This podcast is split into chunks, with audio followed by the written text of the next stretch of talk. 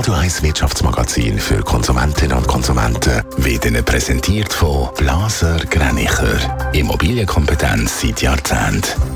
blasergreinicher.ch Marco Huber. Die Schweizer Tourismusbranche setzt sich zum Ziel, dass Ferien in der Schweiz umweltfreundlicher sollen werden. Ein grosser Teil der CO2-Emissionen vom Schweizer Tourismus entsteht noch immer durch die Anreise mit dem Flugzeug.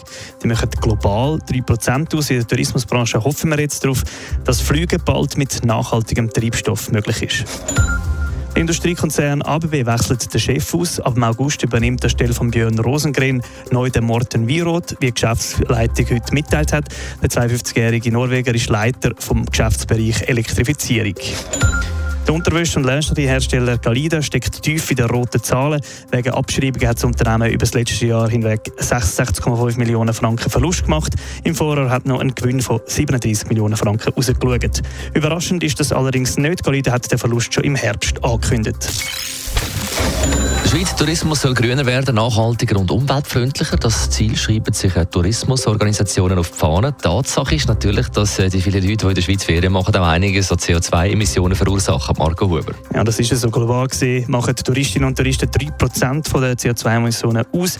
Zu viel findet der Verband Schweiz Tourismus durch den Direktor von Schweiz Tourismus, Martin Niedecker, relativiert. Aber 3% ist nicht der grösste Anteil vom äh, CO2-Ausstoß, was auf der Welt passiert. Wir haben Gäste, die mit dem Flugzeug anreisen. Das ist im Moment alternativlos.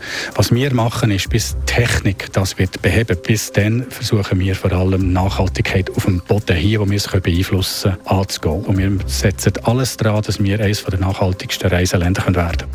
Das ist also das ambitionierte Ziel von Schweiz Tourismus, was die Anreise mit dem Flugzeug angeht. So hofft man in der Branche darauf, dass das Fliegen in Zukunft dank dem technologischen Fortschritt irgendwann auch mit synthetischem Treibstoff als Alternative zum Kerosin möglich ist. Was machen Tourismusverbände sonst noch, damit der Tourismus in der Schweiz umweltfreundlicher wird? Vor allem viel Werbung. Und zwar wird man den Leuten Zugreisen in die Schweiz noch mehr schmackhaft machen. Aber auch die Hotellerie soll ihren Beitrag leisten und klimafreundlicher wirtschaften, wie das auch schon der Fall sei, sagt Martin von Präsident vom Verband Hotellerie Suisse.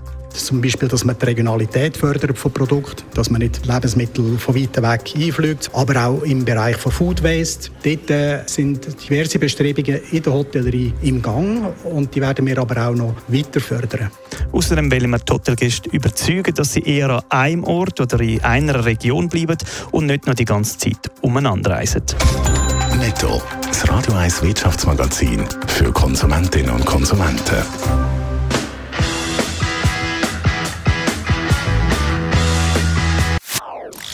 Das ist ein Radio 1 Podcast. Mehr Informationen auf radio1.ch.